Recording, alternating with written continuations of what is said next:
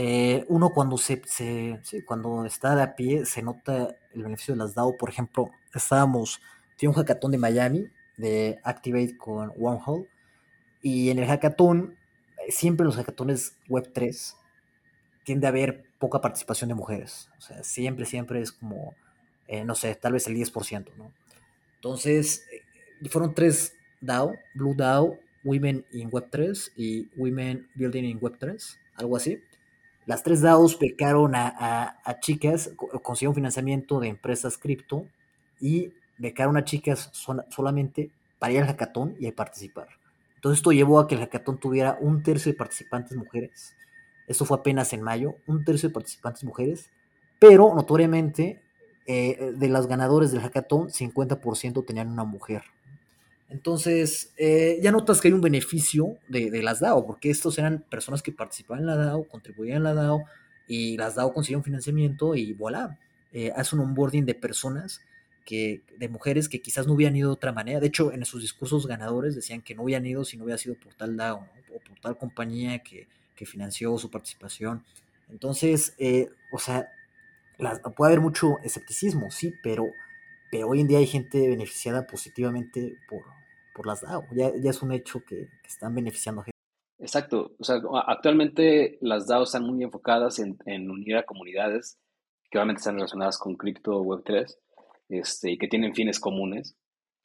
Y creo que ese, ese, ese, ese es el epicentro.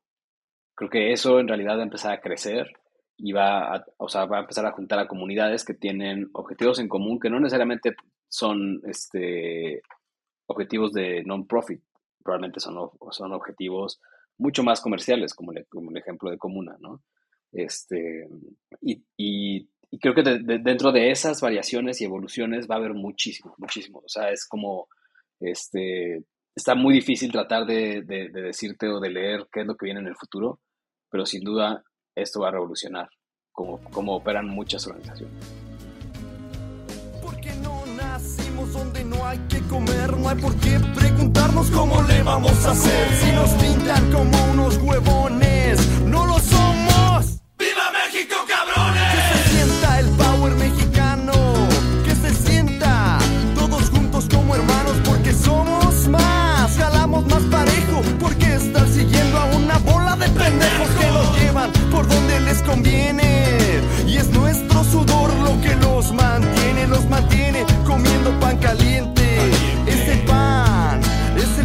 nuestra gente.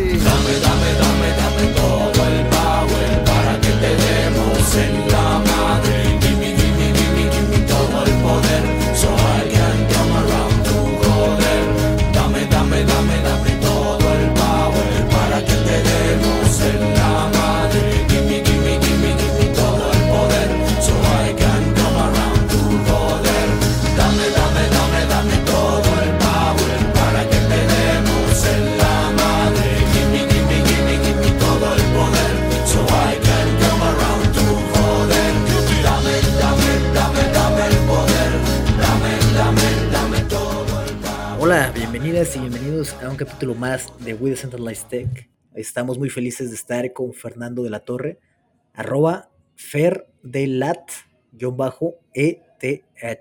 Este es su Twitter y lo vamos a poner abajo en la descripción, ahí lo pueden encontrar. Él es cofundador de Flux QR, también participante de YC en el 2019. Estamos muy felices de, de tener muchos invitados de, que han estado en YC, entonces creo que el podcast está adquiriendo también esta, esta, este frente un poco de las, de las finanzas y en la parte de YC. Entonces estamos muy, muy contentos de esto. Además, Fernando es miembro cofundador del equipo Génesis de Comuna DAO, que también es un tema que vamos a tocar. Muy, muy interesante. Es una de las DAO, a mi parecer, que han tenido más éxito, porque a veces eh, se, les juzga mucho que no hay muy buena organización, como, no, como es muy descentralizado, a veces toca el límite de que no, no se hace nada por ser tan descentralizado. Eh, eh, no es el caso de Comuna DAO, entonces va a ser interesante tocar este tema.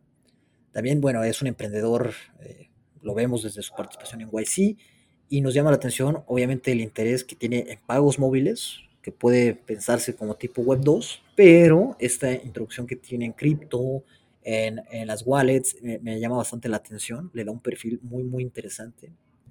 Y además, esta parte de, de, innovador que tiene, por ejemplo, hace poco mencionó que está convencido que la innovación no solo proviene de los nuevos productos e ideas, sino también de crear nuevas formas de hacer las mismas cosas. Entonces, ¿por qué no, por qué no otra forma de hacer los pagos? Que en este caso se puede relacionar con la parte cripto.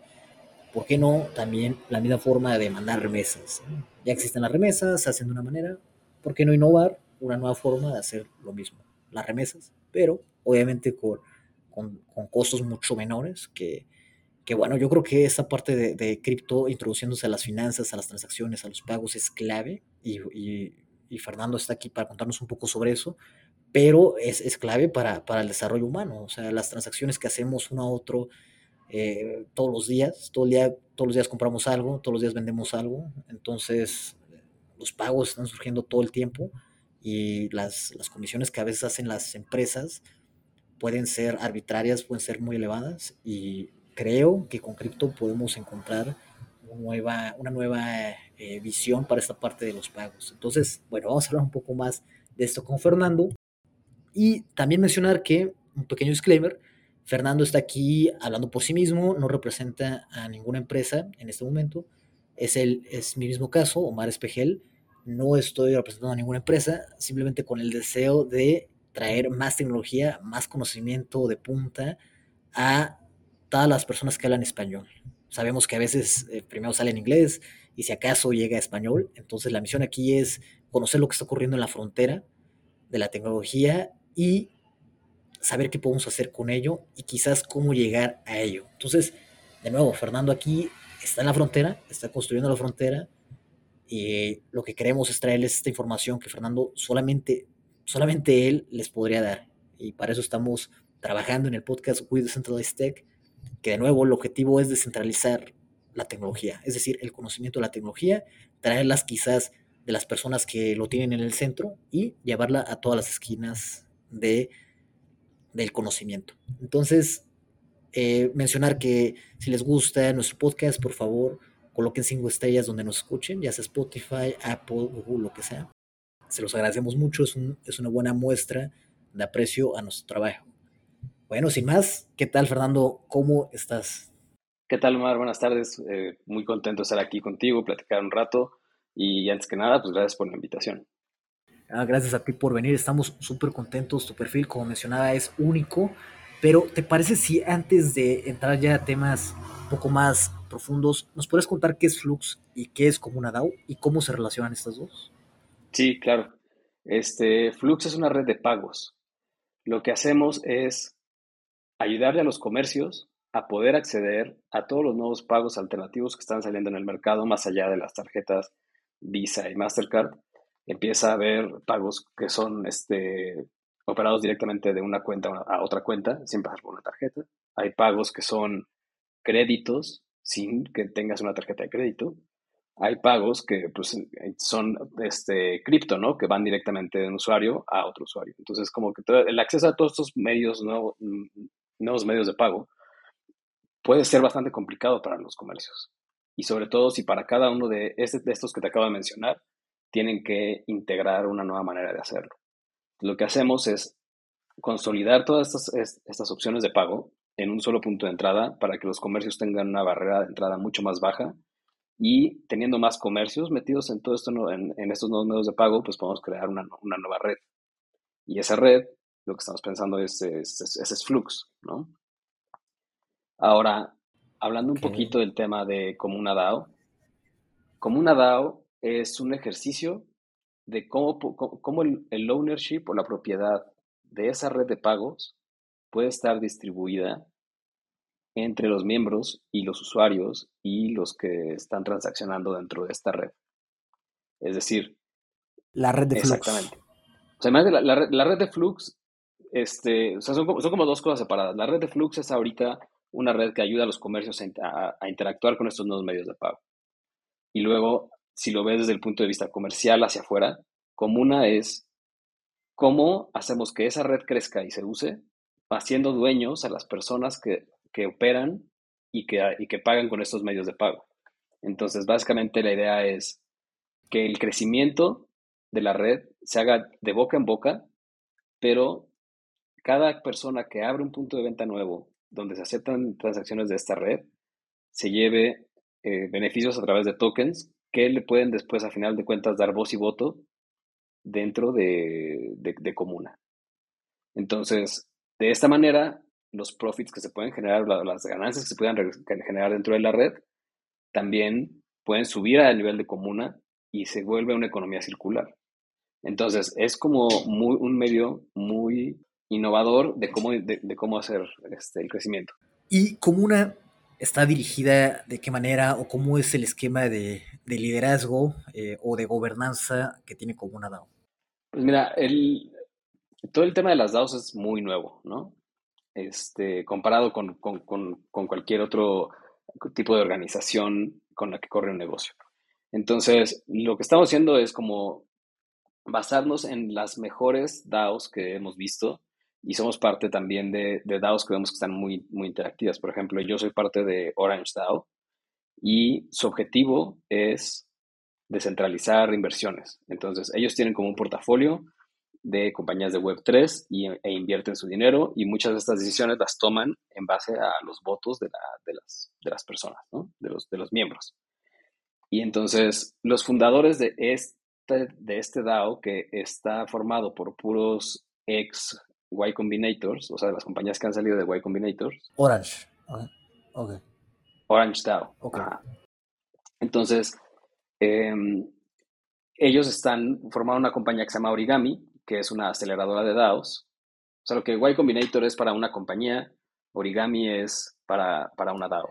Entonces ofrecen los recursos, te ofrecen conexiones, te ofrecen mucho know-how de cómo hacer las cosas para que tu DAO pueda operar de lo más pronto posible y sin que vayas a romper algún tipo de reglas que después te puedan llevar a tener problemas más adelante, porque pues, o sea, es, todavía legalmente un poquito difícil de encasillar con, los, con las reglas que existen hoy, entonces muchas son áreas grises y pues obviamente lo que uno quiere es jugar siempre en, la zona que esté más definida para no, no estar en ningún problema.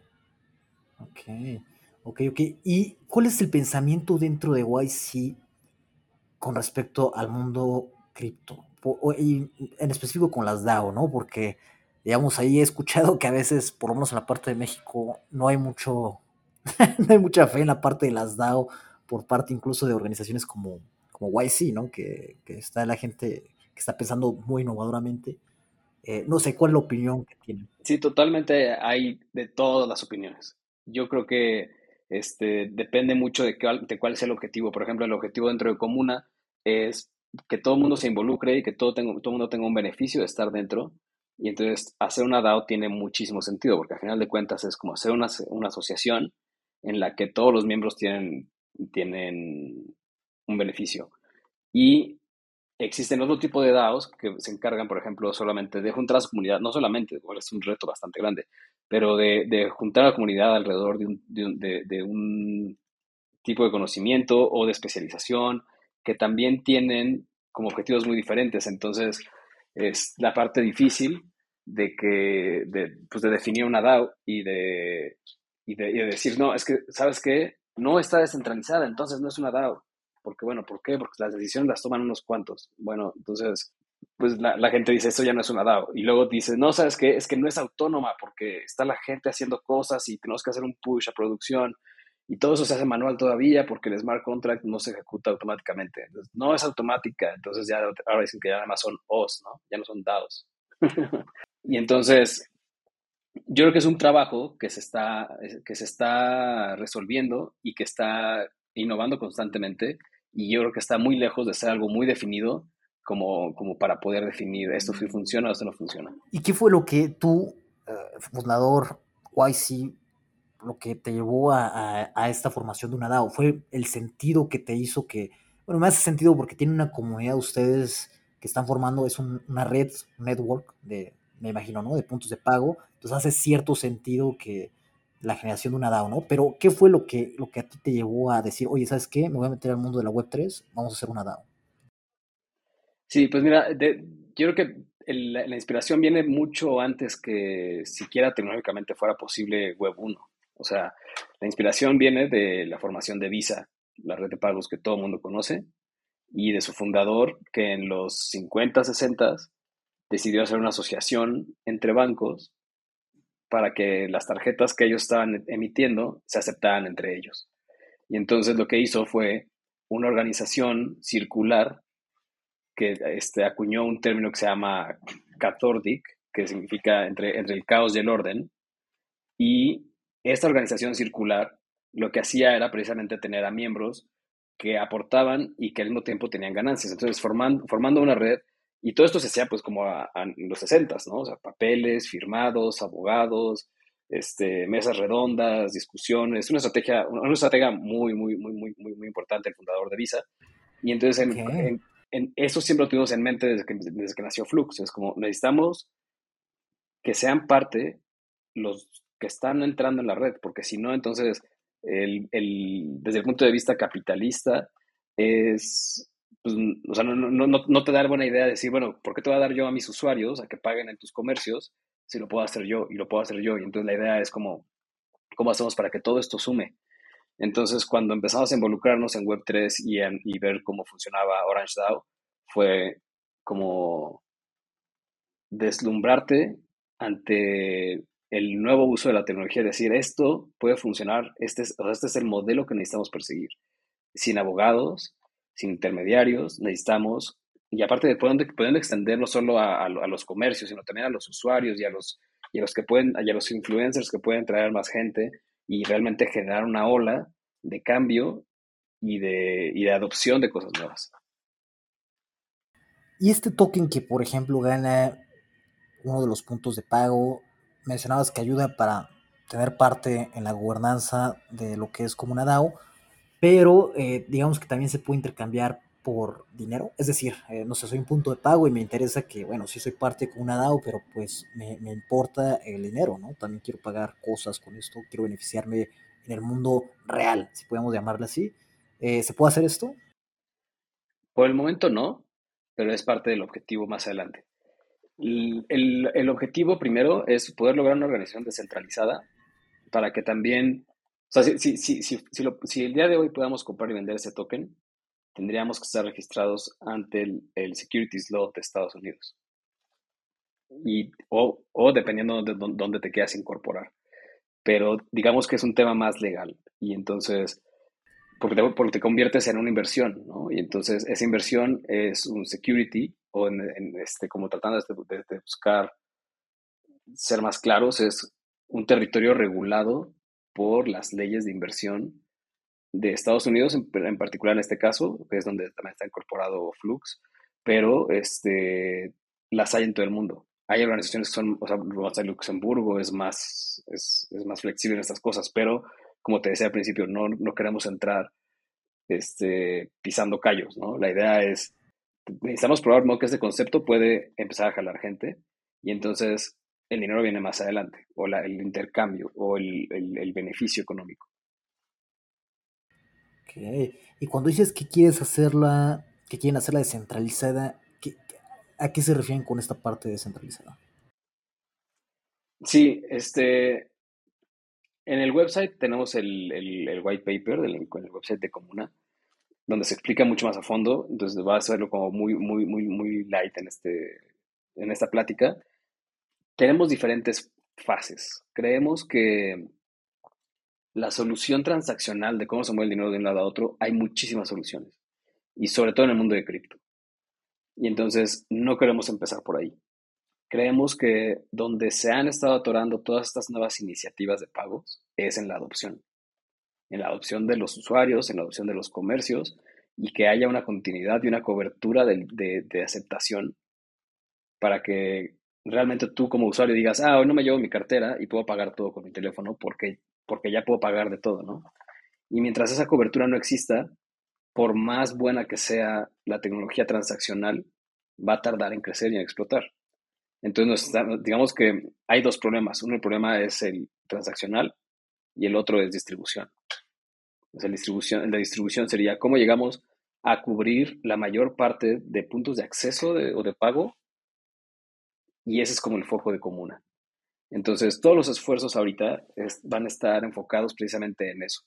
Una vez que tengamos una red de aceptación grande, empezaremos a descentralizar las partes de adentro, ya sea que cambiemos la tecnología completa o hagamos diferentes layers o integremos a varios. o sea, digamos que este, ya es un, es, un, es un problem nice to have cuando tienes una red de aceptación. Si no, entonces solamente sería trabajar en la tecnología sin voltear a ver afuera qué está pasando. Y, y esa es como la parte que, nos, que, que, sabemos que este, es como súper relevante. No sé, si, no, sé si ahora con las vacunas de COVID te diste cuenta de un efecto que sucedió, que estuvieron ocho meses en el laboratorio, todos los países con los mejores científicos a nivel mundial. Y cuando la, la, vacuna salió y fue este, aceptada por, por, por los reguladores de salud de, de, los países, se encontraron con un gran problema y es que no tenían los botecitos para distribuirlas. Entonces, un problema tan simple de cómo, cómo, cómo conseguir los botecitos, tenerlos listos para una cadena de distribución, estaba deteniendo una ola de innovación que todo el mundo había estado esperando por muchísimo tiempo. Bueno, no, no fue tanto tiempo, pero para todos nos pareció que era muchísimo, ¿no? Y entonces, como un problema de distribución, o, como, más bien, cómo la distribución puede multiplicar el beneficio de la tecnología. Y entonces, justo es el problema que estamos buscando resolver en, en, en Comuna, es vamos a, a, lograr esos canales de distribución y de adopción. Y entonces, la tecnología que podemos pasar después por ahí ya puede ser la que sea. ¿Y ahí dónde queda Visa y Mastercard? En algún momento queda ahí en, en este proceso. O sea, soy un punto de venta, me interesa unirme con una DAO. En algún punto voy a usar Mastercard o Visa. Con nosotros no necesariamente, pero a final de cuentas, o sea, si desde el punto de vista del comercio, pues probablemente va a aceptar como acepta, o sea, como cuando aceptas tarjeta, ya no, te dicen, pero ya no aceptes efectivo, ¿no? Sino que cuando aceptas tarjeta, sigues aceptando efectivo. Igual cuando aceptes medios alternativos de pago, pues a aceptar los tres, o los dos, o los tres. O sea, aquí, en, en Latinoamérica no pasó tanto, pero en Estados Unidos se pagaba mucho con cheque físico, ¿no? Se, se recibían primero efectivo, luego este, cheques, luego tarjetas de crédito y luego tarjetas de débito. Y entonces, cuando entró cada una de esas nuevas, no desplazó el otro medio de pago hasta que solito se fue este, disminuyendo el, el, share of wallet o la cantidad de pagos que se recibían con ese medio de pago. Y es lo que esperamos que pase acá. O sea, es como todo lo que empieza, pues a lo mejor empezaremos siendo el 1% de, de, de los pagos que recibe una compañía o un comercio el primer año. Y la idea sería ir creciendo. Además, aquí cabe mucho resaltar, sobre todo en Latinoamérica, que el, que el enemigo es el efectivo, ¿no? Contra, contra quien contra quien vamos es el efectivo. Y vivimos en una, en, una región que tiene dos, dos 70% muy importantes. Tiene el 70% de los pagos que se hacen todavía en efectivo y, y tiene el 70% de smartphones con conexión a Internet de penetración en la población. Entonces, esas dos cosas son las que, las que desde nuestra visión pueden hacer o hacen que sea el momento perfecto para hacer esta migración en nuevos tipos de pagos. Y también no somos los únicos, hay muchas compañías que lo han intentado. Lo que creemos nosotros o lo que estamos haciendo diferente es que creemos que se puede, que se puede hacer más fácil estando todos. Y, y, y yo, digamos, soy un punto de pago, me uno con ustedes. Eh, digamos que la ventaja que, que quizás tendría con respecto a un, eh, no sé, profesor de pago tipo Conecta o Mercado Pago directamente, sería quizás que la comisión es menor o, cuál es mi beneficio, además de pertenecer a la DAO y, bueno, obviamente tener esta participación dentro. Sí, sí, claro. También, no solo eso, también simplicidad de, en operar tus pagos. Em, por ejemplo, nosotros ahorita operamos pagos con Mercado Pago, con Claro Pay y con este, tarjetas de circuito cerrado como este, bonus. Y estamos trabajando con crédito, con Quesky Pay y con Nano Plazo. Y entonces, en una sola integración. Y entonces el comercio, la idea es que sea muy sencillo. Y, y, y sí, sí tiene mejores tasas, pero no necesariamente ese 0.5% o 0.2% que te pueda dar mejor yo es lo que realmente va a ser el cambio. Ahorita creo que una de las cosas importantes que estamos viendo es cómo los modelos de crédito alternativo que no son a través de una tarjeta, que han pegado muchísimo en comercios online, van a buscar hacer una migración a, medio, a medios este, físicos, porque pues igual es este el famoso 70%, ¿no? El, o sea, el mercado, ya, ya, quisiéramos que el e-commerce en México, llegue, bueno, en Latinoamérica llegara a ser el 30, 70, ¿no? Yo creo que todavía está muy bajo. Y todo ese tipo de comercio, este, que sigue siendo en físico, pues también los usuarios y los comercios pueden beneficiarse de tener estos, estas alternativas de crédito. Y es lo que estamos también tratando de empujar ahorita. Me encantaría ver, no, sé, no sé si me estoy equivocando aquí, pero me encantaría ver eh, a Visa y a Mastercard desplazados por, por esta solución alternativa. Creo que sería, sería bueno ver a, unos cuantos gigantes. Sí, yo creo que, yo creo que es un trabajo muy, muy, muy grande para lograr algo así, pero sin duda, este, imagínate que, o sea, este tipo de compañías que sirven a todo el mundo realmente fueran dueñas, o sea, más bien que, realmente el mundo fuera dueño de ellas, ¿no? Sí, sí, sí, total. Y ahí, digamos, bueno, o sea, si todos son dueños, ¿hay un, dónde entra Flux o dónde entras tú? O sea, ¿cómo, cómo ustedes también ganan de esto? Sí, mira, inicialmente el modelo en el que estamos haciendo la transición entre Flux, bueno, o transición, no, sino convivencia entre Flux y Comuna es el que tiene las, conexiones con los wallets y opera en el día a día es Flux y lo que queremos hacer ahorita a través de Comuna es crecer la red, ¿no? Y entonces Flux empieza a dar servicio en estos medios de pago. Conforme vaya creciendo, podemos agregar diferentes capas o hasta diferentes compañías arriba de Flux que se encarguen de hacer otro tipo de pagos. Por ejemplo, si, si dentro de la red metemos pagos con, con Ethereum o con Lightning de, de, de Bitcoin, pues no necesariamente la comisión va a poder ser, de, o sea, no, no, no, es de, no es de Flux, ni Flux es el dueño de la red. Ahí el beneficio se, se, va directo al, al, punto de venta. Entonces, digamos que estamos utilizando como trampolín el hecho de que exista Flux y de que tenga transacciones y de que tenga conexiones, porque si no, entonces es, es, yo creo que el, el, problema del huevo y la gallina que se describe en, o sea, en muchos negocios no puedes, es, es mucho más claro en el tema de pagos. Y entonces, empezar desde cero es lo más difícil y entonces por eso estamos utilizando también el tema de, Flux. En el largo plazo, tu visión personal es Flux o como una DAO. Digamos ya... Eh, Yo creo que es una convivencia de los dos. Al final de cuentas, o sea, si, si, si, la DAO o sea, puede monetizar y crece muchísimo, puede absorber las operaciones de Flux. Y, y por ti está bien esto. Y, ajá, exacto, y, eso estaría como este súper interesante porque sería una compañía que es, bueno, ni siquiera es una compañía, una DAO, comprando la tecnología o adoptando la tecnología de un privado, como comprando un bien y hacerlo público. Público, digamos, en el sentido de para los que, los que tienen tokens dentro de, dentro de Comuna. ¿Hay alguien más que está haciendo algo como esto en el mundo? yo la verdad no he escuchado nada, nada similar, ¿eh?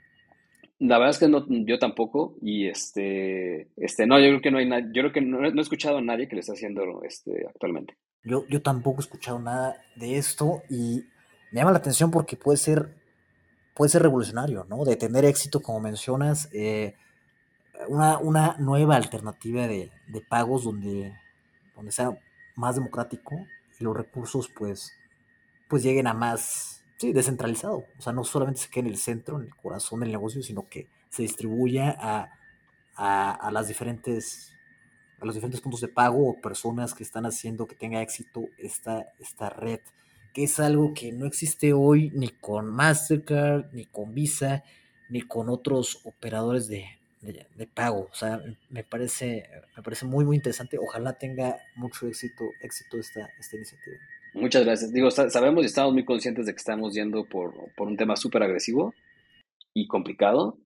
Es bastante agresivo. Y, que va a ser muy complejo y, y, por eso estamos también como muy convencidos de que, de que tiene que también que tener un componente en el que todos participemos y no es solamente algo que, que, una compañía por sí sola pueda lograr. O sea, ya lo, ya lo hizo Visa y Mastercard en los, en los 50. Creemos que estamos en otros momentos y que estos, este duopolio, pues a final de cuentas también necesita otro tipo de competencia para poder mejorar las condiciones de todos. Que Visa está teniendo una, una se, está, se está internando mucho en la Web3, ¿cierto? Está teniendo una inversión fuerte. No estoy bien seguro en qué, pero, pero sé que tiene su, su departamento Web3 y eh, yo me imagino que para procesar pagos o, no sé, pero también está teniendo una inversión fuerte en este tema. Este, sí, de hecho, las dos grandes compañías de pagos están muy metidas en tema de cripto. Una, una de ellas acaba de sacar este, una tarjeta de no, no, no sé seguro si es de crédito o de débito, eh, con uno de los exchanges más grandes del mundo. Este, y, y pues sí, o sea, al final de cuentas creo que hay espacio también para todo. Y sobre todo, o sea, creo que hablando del tema de Latinoamérica, que es el que más le apasiona, es, eh, estamos en un mundo en Latinoamérica donde el 70% sigue siendo cash. Entonces, toda, todo lo que sea digitalizar, a final de cuentas, va a crecer el pie para todos, inclusive para Visa, para Mastercard, para los nuevos, para los que, salgan, para los que salgan, ¿no? O sea, no nada más para nosotros. Entonces, esa parte es súper relevante. Además, em, creo que la, parte también como que muy relevante del, de, moverse del efectivo a, a, dinero digital es el acceso al crédito. Que al final de cuentas, la manera de tracear, de, de hacer el, el tracing de tus ingresos es con cuentas de banco, con dinero digital. Y el tener esos flujos, pues también te da acceso a crédito. Y el acceso a crédito te da acceso a apalancar tus bienes y poder crecer. Y entonces a nivel de negocio también, o sea, a nivel de, negocio personal o emprendedores este, o comerciantes, o todo eso tiene mucho sentido, ¿no? O sea, es como, pues comprar una casa a crédito, pues te va, eh, incrementando el nivel de, de, vida. Entonces, al final de cuentas, creo que también por eso es como el objetivo de ir en contra del efectivo. Pero bueno, eh, hemos hablado de hecho en el podcast varias veces con personas, eh, eh, por ejemplo, Weltio, que está ahorita en YC, y hablamos mucho de este tema de, que crece el pay para todos, con, con para competidores incluso y todo, excelente, porque como dices, 70% es mucho potencial y más con el otro 70% que mencionas, que es la capacidad de personas que saben utilizar smartphones y tienen un smartphone, es bastante elevada. Pero pero, o sea, ahora hablando contigo, me suena que creo que el PAI, pues, no es, digamos que sí, está, está bueno incrementar el PAI, pero también el PAI tiene ciertas, ciertos pedazos que, que saben más rico que otros, ¿no? Por ejemplo, el hecho de que, de que veamos la forma, esta nueva forma de, de, beneficiar también a los puntos de pago, a las personas, a los clientes, eh, me parece que, que, puede ser más atractivo incluso que, que simplemente eh, continuar constantemente pagando las comisiones a tu, a tu punto de pago y, ya hasta ahí se acabó la, relación, ¿no? Creo que este, este PAI puede llevar a cosas bien interesantes con la descentralización de, lo que es Comuna, ¿no?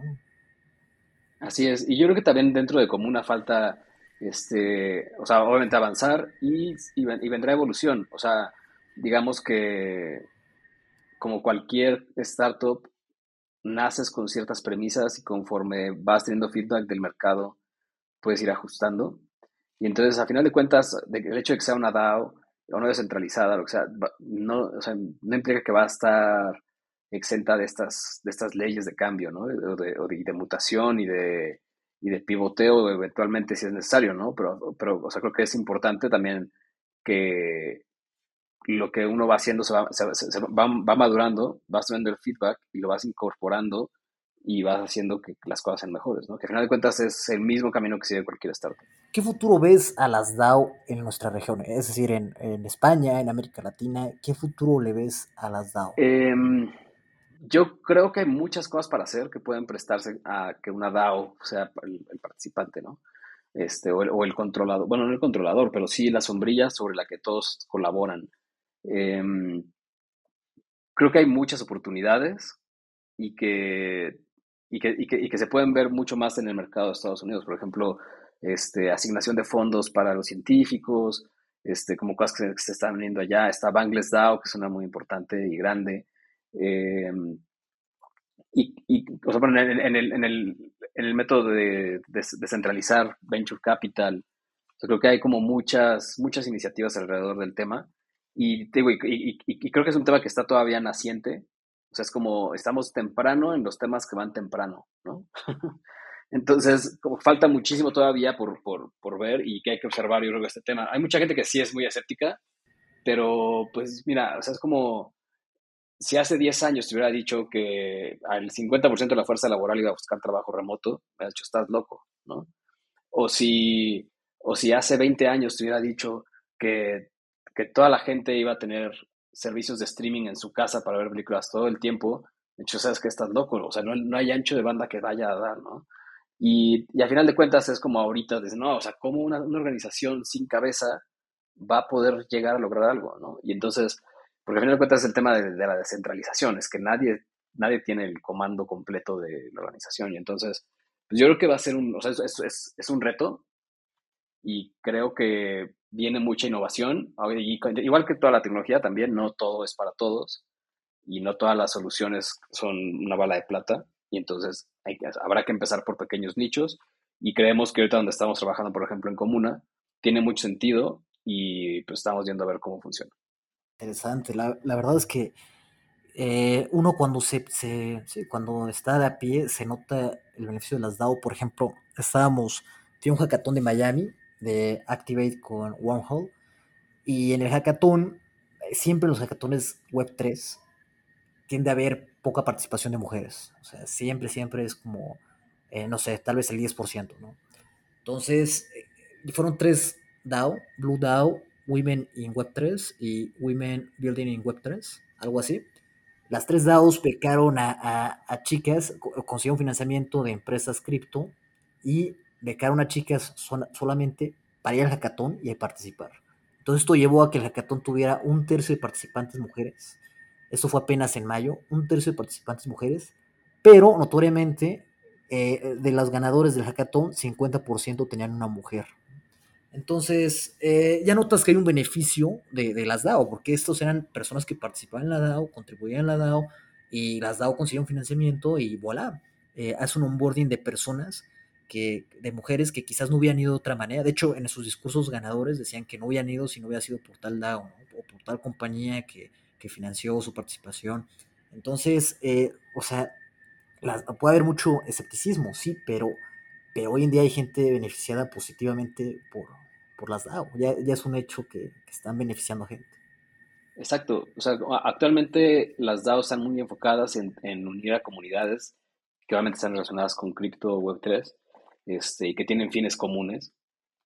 Y creo que ese, ese, ese, ese es el epicentro. Creo que eso en realidad va a empezar a crecer y va a, o sea, va a empezar a juntar a comunidades que tienen objetivos en común que no necesariamente son este, objetivos de non-profit, probablemente son, son objetivos mucho más comerciales, como, como el ejemplo de Comuna, ¿no? Este, y, y y creo que de, de, dentro de esas variaciones y evoluciones va a haber muchísimo, muchísimo. O sea, es como, este, está muy difícil tratar de, de, de, decirte o de leer qué es lo que viene en el futuro, pero sin duda esto va a revolucionar cómo, cómo operan muchas organizaciones. Oh, maravilloso. Otro, otro ejemplo, y de hecho a veces no les llamamos DAO, ¿no? Pero yo creo que las DAO existen en otras formas. Por ejemplo, ahora, este, no sé si has visto este nuevo modelo de Stability AI, que es open source, donde tú colocas, ya sabes, tipo DALI o tipo Imagen, que, que escribes un prompt y te genera una imagen. Eh, poca gente lo sabe, ¿no? Pero este, este modelo que acaba de salir, ayer liberaron los pesos, es decir, so, es open source. Este, este modelo fue creado por una comunidad que también consiguió financiamiento para, para los GPUs de entrenamiento del modelo, pero eh, tiene investigadores de diferentes universidades, de diferentes compañías que colaboraron con su tiempo para hacer este modelo y no es, e, es también por negocio, es una compañía que se llama Stability AI, ¿no? Entonces, eh, tal vez aquí les hace falta que un token que, que, pueda ayudar en la parte de la gobernanza y demás, pero esto está tan cercano a, a hacer una, a una, una DAO, o sea, y me llama la atención. Eh, creo, que, creo que tal vez no saben de esos beneficios que puede dar la formación de, de una DAO la parte del token y demás. Pero creo que estamos ahorita en una primavera de, de como, primero el open source y segunda, una primavera en, en, unirse en comunidades para hacer frente quizás a monstruos gigantes como Mastercard, Visa en este caso, o en el otro caso DeepMind o OpenAI. Entonces, eh, como que la gente se está uniendo, se está uniendo para crear organizaciones con diferentes eh, puntitos, pero que juntos pueden hacer frente a, a, a, las redes ya establecidas de empresas que son gigantes, tienen los recursos, pero quizás les falta esta descentralización. ¿no? Entonces, eh, creo que es un buen momento para, para una primavera de las DAO. Y bueno, esto de Comuna DAO que nos cuentas.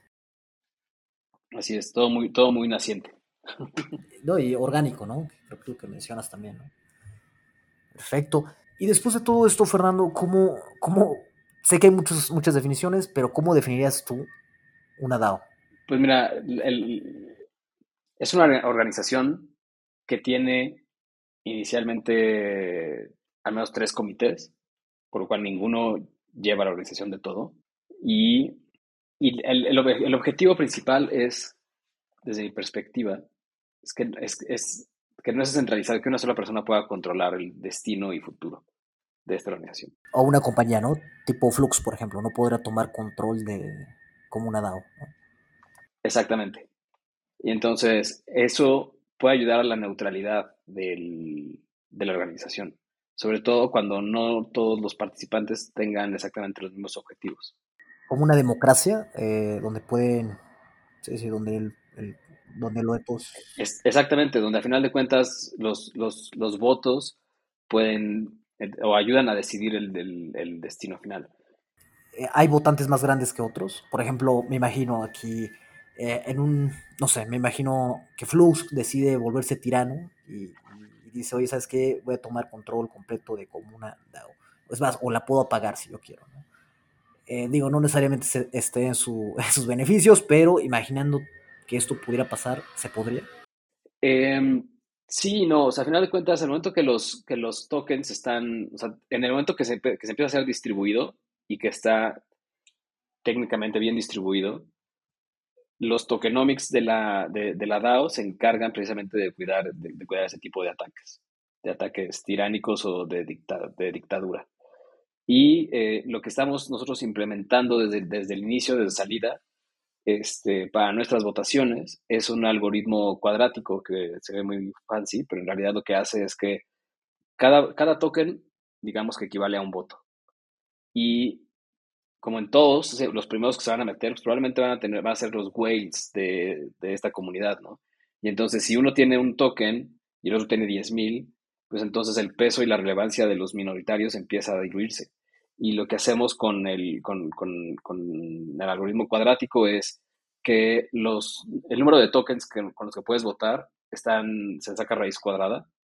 Y entonces, por muy grandes que sean los grandes y por muy chicos que sean los chicos, se puede garantizar que, bueno, que, que, que, que, su voto está tomado en cuenta de manera más significativa y que los ataques de dictadura serían casi, casi imposibles. Y estos toques todavía no lo hacen ustedes, pero los piensan distribuir, por ejemplo, eh, mencionas que Mercado Pago, por ejemplo, ya está con ustedes o Claro Pay. Me imagino que estos, por número de transacción, es que les van a dar mayor cantidad de token. O sea, entre más potente el punto de venta, más tokens.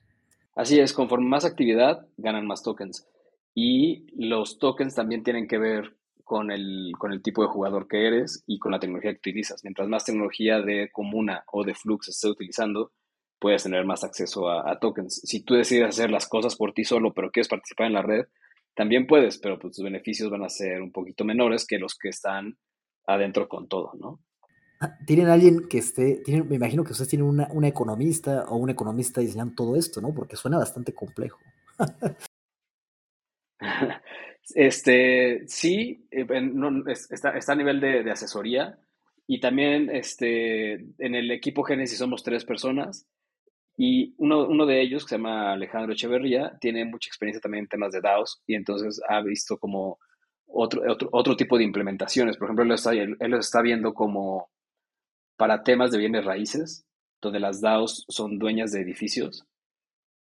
Y entonces es básicamente una comunidad que es dueña de un, de un edificio. Entonces, ¿no? a lo mejor tú dices, con mis tokens soy dueño de un ladrillo, o de un ah. cuarto completo, o del piso. Y entonces, este, pues son, sin duda son implementaciones que también tienen que ver mucho más con modelos económicos que, que con los de la DAO. Digo, a final de cuentas, ahorita el, el, el primer paso de la DAO es tratar de jalar a gente y que se involucren. Y es yo creo que las partes más difíciles. Y después de eso tienes que ir jugando también con que las dinámicas económicas tengan sentido y que no te arrase un jugador con todos los tokens y que tampoco sea tan, tan poquito lo que estás dando, tampoco el incentivo que nadie quiera participar. Y entonces este es, es complicado, está complejo, sí. Por último, yo, Omar Espejel o no sé, la oyente Carla Sánchez pueden agarrar y ya empezar a participar o colaborar eh, de alguna manera con sus talentos en Comuna DAO? Mira, estamos empezando a, activar el waitlist. No sé, no sé exactamente qué fecha se vaya a, publicar este podcast, pero si, están, si van a comunadao.com podrán encontrar la información más relevante o en Twitter y es más, más, más actualizada, pero al final de cuentas el, el paso es, ahorita activamos el waitlist y luego les vamos a hacer llegar su NFT de membresía o, o, los links para que puedan hacer el minting de su NFT de membresía. Y con ese NFT de membresía van a tener acceso a la información que te, estamos ahorita manejando un poquito más cerrada hasta que podamos sol, como solidificar la, la, la estrategia. Y eh, con eso pues la idea es que las primeras dinámicas precisamente sean involucrar a más personas y hacer que estas personas involucren a más comercios y a más usuarios para hacer crecer la red.